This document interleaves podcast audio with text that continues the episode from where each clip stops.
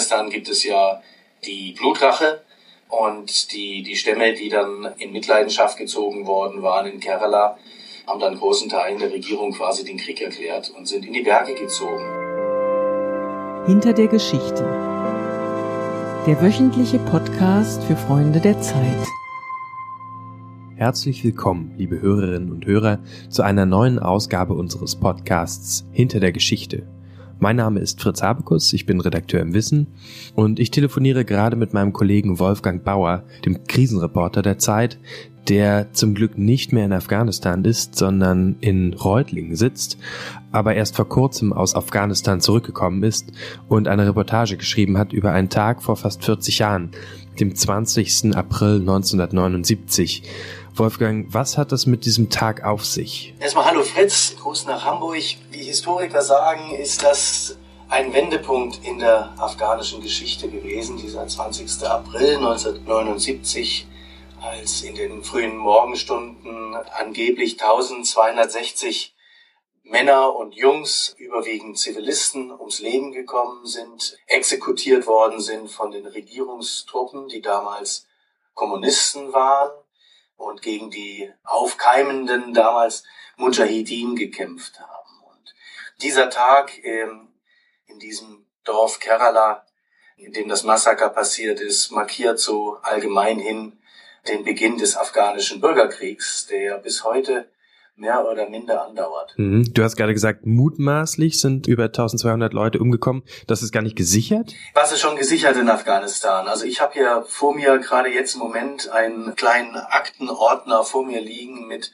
äh, diesen 1260 Namen, handschriftlich eingetragen, mit Familienhintergrund etc.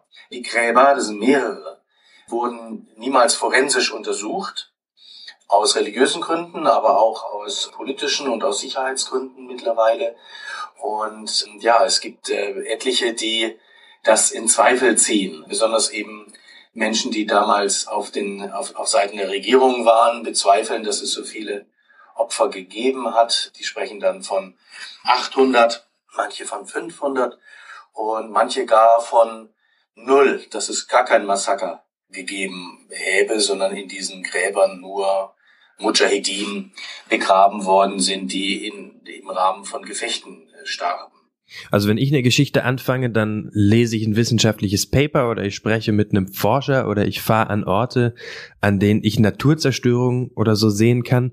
Ich kann mir gar nicht richtig vorstellen, wie man so eine Recherche wie die, die du jetzt gemacht hast, anfängt. Wie, vielleicht kannst du auch erstmal erzählen, wie du zu dieser Art von Thema gekommen bist.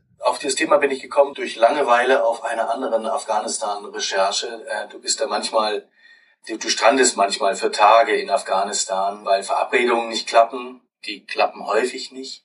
Und du dich nicht frei bewegen kannst aus Sicherheitsgründen. Also liegst du da wirklich tagelang liegen im wahrsten Sinne in irgendwelchen Schutzhäusern, bei Familien, bei Politikern, die deine Sicherheit gewährleisten ja, und da hatte ich ein Buch gelesen über die kommunistische Zeit und bin da auf ein Kapitel gestoßen, das sich mit diesem Massaker beschäftigt hat und auch damit, dass bis heute niemand verurteilt worden ist für dieses Verbrechen und bis heute Menschen, die damals wichtige Funktionen hatten, auch noch in der afghanischen Politik unangetastet aktiv sind.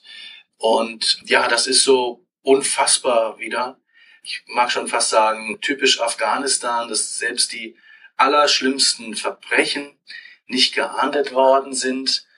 Und dieses Thema begleitet mich schon seit einigen Jahren durch meine Arbeit, dass in Krisengebieten seit Jahrzehnten sich häufig so Schuld über Schuld legt, ja, wie so ein, wie Sedimente einer von geologischer Schichtung. Es wird nie etwas abgetragen. Es wird, wird die Schuld nie diskutiert und wirklich aufgearbeitet, sondern eine Gewaltebene legt sich auf die andere und dadurch wird alles immer verkarsteter, zerklüfteter und schwieriger zu lösen heute ähm, für die Protagonisten der Konflikte, beziehungsweise auch für uns als Beobachter, die jetzt hier in Deutschland sitzen, mit äh, zum Beispiel afghanischen Flüchtlingen jeden Tag zu tun haben, die Bundeswehr in Afghanistan sitzen haben, Milliarden an Euro, an Hilfsgeldern in dieses Land schicken und eigentlich gar nicht richtig die Ursachen für diesen Konflikt verstehen. Du thematisierst ja selber in deiner Reportage genau diese Schwierigkeit und auch die Frage, was das Ganze eigentlich soll, nach einem Verbrechen zu recherchieren, das über 40 Jahre herliegt. Ich zitiere mal aus deinem Text. Diese Reportage versucht das vermeintlich Unmögliche. Sie sucht die Spuren eines vor 40 Jahren verübten Verbrechens in einem Land, in dem seitdem so viele Verbrechen geschahen. Es ist die Suche nach der afghanischen Ursünde, eine Reise zu den Ursprüngen des Hasses. Wenn man anfängt, sich mit dem Hass zu beschäftigen, der das Land bis heute prägt, wie viel kann man aus so einem einzelnen Ereignis dann erfahren über die Rolle von Afghanistan heute? Also wie direkt ist diese Verbindungslinie, die du versuchst zu zeichnen? Bis zu diesem Massaker, so wie ich verstanden habe, also bis zum Jahr 1979, war Afghanistan ein sehr traditionelles Land mit Dorfgesellschaften, die überwiegend sich selber überlassen waren und äh, wir befinden uns jetzt hier in Pashtunistan, also im Osten Afghanistan an der Grenze zu Pakistan. Und da galt noch das Gesetz der Pashtunen. Die Ehre war noch groß geschrieben und es war allgemein klar, dass Zivilisten nicht in Mitleidenschaft gezogen werden dürfen, wenn es Konflikte gibt zwischen Dörfern oder Stämmen, sondern dass nur Männer, die bewaffnet sind, getötet werden dürfen. Und dieses Massaker von Kerala äh, es gab noch zwei, drei andere im Jahr 1979, hat dieses Tabu gebrochen. Und Ehre galt plötzlich nichts mehr, sondern die industrielle Vernichtung, die mit der modernen Rüstung überwiegend damals aus Russland schon ins Land gekommen ist, hat die Werte verschoben. Und ja, dieses, dieses Massaker von Kerala hat dazu beigetragen, dass sich in weiten Provinzen die Landbevölkerung gegen die Regierung in Kabul erhoben hat, hat dazu beigetragen, dass viele Soldaten erschrocken über das, was ihre Kollegen äh, getan haben, desertiert sind. Und äh, ja, die kommunistische Regierung in Kabul so mit dem Rücken zur Wand war, dass sie die Sowjets zur Hilfe rufen mussten, was dann auch passierte im Dezember 79, kurz danach. Und die Sowjets sind dann massiv rein mit der Folge, die wir ja nun alle kennen. Ne? Der große Bürgerkrieg zwischen Mujahedin, den Russen, den Kommunisten, Abzug der Russen, Zerfall der Kommun des kommunistischen Regimes, in den 90ern die Taliban, viele Flügelkämpfe, bis jetzt halt dann 2001, 2 mit Unterstützung der Amerikaner die alten Mujahedin das Land wieder eingenommen haben. Aber jetzt wieder mit dem Rücken zur Wand stehen durch die, durch die Taliban. Man kann im Prinzip von Kerala bis heute einen Faden ziehen. Das heißt, dieses einzelne Massaker war mehr als einfach bloß ein Auslöser. Das hat die Art und Weise verändert, wie in diesem Land gekämpft wurde. Ja, es hat dazu beigetragen, dass die Kriegsführung eine andere gewesen ist hinterher. Und in Afghanistan gibt es ja die Blutrache, und die, die Stämme, die dann in Mitleidenschaft gezogen worden waren in Kerala, haben dann großen Teilen der Regierung quasi den Krieg erklärt und sind in die Berge gezogen. Die Einwohner von Kerala waren auch die ersten afghanischen Kriegsflüchtlinge überhaupt, die dann nach Pakistan über die Berge gezogen sind und das Kerala Camp aufgebaut haben. Also man kann ganz viel an diesem Beispiel ablesen. Etwas, was ich sehr bemerkenswert an eurer Geschichte finde, du bist mit, einem, mit dem Fotografen Andy Spira dahin gefahren. Eine Sache, die ich besonders bemerkenswert finde an eurer Geschichte, ist, dass ihr nicht nur dieses irre Risiko auf euch genommen habt, selbst nach Afghanistan zu fahren und da vor Ort zu recherchieren. Ihr habt auch mutmaßliche Täter in Europa getroffen. Hast du eine Erklärung dafür, warum die überhaupt ein Interesse hatten, mit euch zu reden? Bei den Vorwürfen, die da im Raum stehen? Ja, gegen den Hauptverdächtigen und der das ganze Dorf beschuldigt ihn. Der war damals Kommandeur der Elitetruppe, die zur Verstärkung in die Provinz gerufen war, weil die Angriffe sich so intensiviert hatten. Sie hatten Angst damals, dass die ganze Provinz an die Mujahideen verloren geht. Den haben wir dann nach monatelanger Suche in, in Rotterdam dann gefunden. Und der hat mit uns geredet, weil er sich sicher fühlt. Die polnische Staatsanwaltschaft hat schon über zehn Jahre lang gegen ihn ermittelt, sehr aufwendig. Er war schon mal für zwei Monate im Gefängnis gewesen, äh, musste dann aber wieder entlassen werden. Die Staatsanwaltschaft hat nie den Verdacht losgeworden, dass ähm, er der oder eine der Täter gewesen ist. Aber es fehlte an gerichtstauglichen, harten Beweisen. Und die sind nach 40 Jahren ohne Forensik, ohne Dokumente, ohne Archiv, nur basierend auf Zeugenaussagen, 40 Jahre her, sehr, sehr schwer zu erbringen und in den seltensten Fällen zu leisten. Er hat mit uns geredet, weil er seinen Namen reinwaschen wollte, wie er sagte, und hat, sieht sich als Opfer dieser ganzen Entwicklung, nicht als Täter. Er war dann auch Opfer wenig später, als nämlich die Russen einmarschiert sind, Ende 79, wurde er verhaftet mit vielen anderen zusammen, die einer aus russischer Sicht falschen Fraktion der Kommunisten angehörten, den Chalkis, und saß dann anschließend elf Jahre, davon sechs Jahre in Einzelhaft im Gefängnis in Kabul, bevor er dann entlassen worden ist. Also auch er hat natürlich eine Leidensgeschichte hinter sich und die wollte er uns präsentieren. Das heißt, aber ihr habt versucht, das nachzurecherchieren, woran schon die niederländische Staatsanwaltschaft gescheitert ist, oder? Mehr oder minder, ja. Es ist quasi der Krimi einer Ermittlung, die wir natürlich mit viel bescheideneren Mitteln nun angestellt haben, als die holländische Staatsanwaltschaft dazu in der Lage war. Ihr seid ja tatsächlich anders als die niederländische Staatsanwaltschaft tatsächlich in das Dorf Kerala gefahren, in dem das Massaker mutmaßlich passiert ist und habe da mit Augenzeugen gesprochen, die zum Teil sehr detaillierte Erinnerungen an diesen 20. April 1979 haben. Woher wusstet ihr, und ihr zitiert die Leute ja ausführlich, wie habt ihr da recherchiert und woher wusstet ihr, dass die Augenzeugenberichte, dass ihr euch darauf verlassen könnt oder dass die zumindest einen so hohen Wahrheitsgehalt haben, dass ihr die dokumentiert im Zeitmagazin? Wir haben Kontakte gemacht erstmal zur Shora, zur ältesten Versammlung von Kerana und dann noch dazu zu zwei wichtigen Stämmen, die in der Gegend vertreten sind, die ebenfalls ein Interesse an der Aufarbeitung des Massakers haben und die uns dann einen ähm, sozusagen einen Schutzbrief mitgegeben haben, in dem sie uns begleiteten dorthin. Ähm, was heißt, was kannst du das erklären, was ein Schutzbrief heißt? Naja, Schutzbrief war jetzt über, im übertragenen Sinne. Die sind mit uns gereist, damit wir nicht angegriffen werden, damit wir nicht entführt werden. In der Gegend ist es extrem gefährlich. Die Situation ist heute ähnlich wieder wie 1979. Äh, die Regierung kontrolliert lediglich die eine asphaltierte Straße im Tal. Die Talebene so ein bisschen, die ist sehr eng und links und rechts äh, steigen enorme Berge hoch, die größtenteils von den Taliban oder von Daesh, dem islamischen Staat, der da auch unterwegs ist, mittlerweile kontrolliert werden. Und da ist natürlich nicht sicher und du kannst äh, dort nicht hinfahren, ohne nicht, also für längere Zeit, ohne nicht die Zustimmung der Stämme eingeholt zu haben.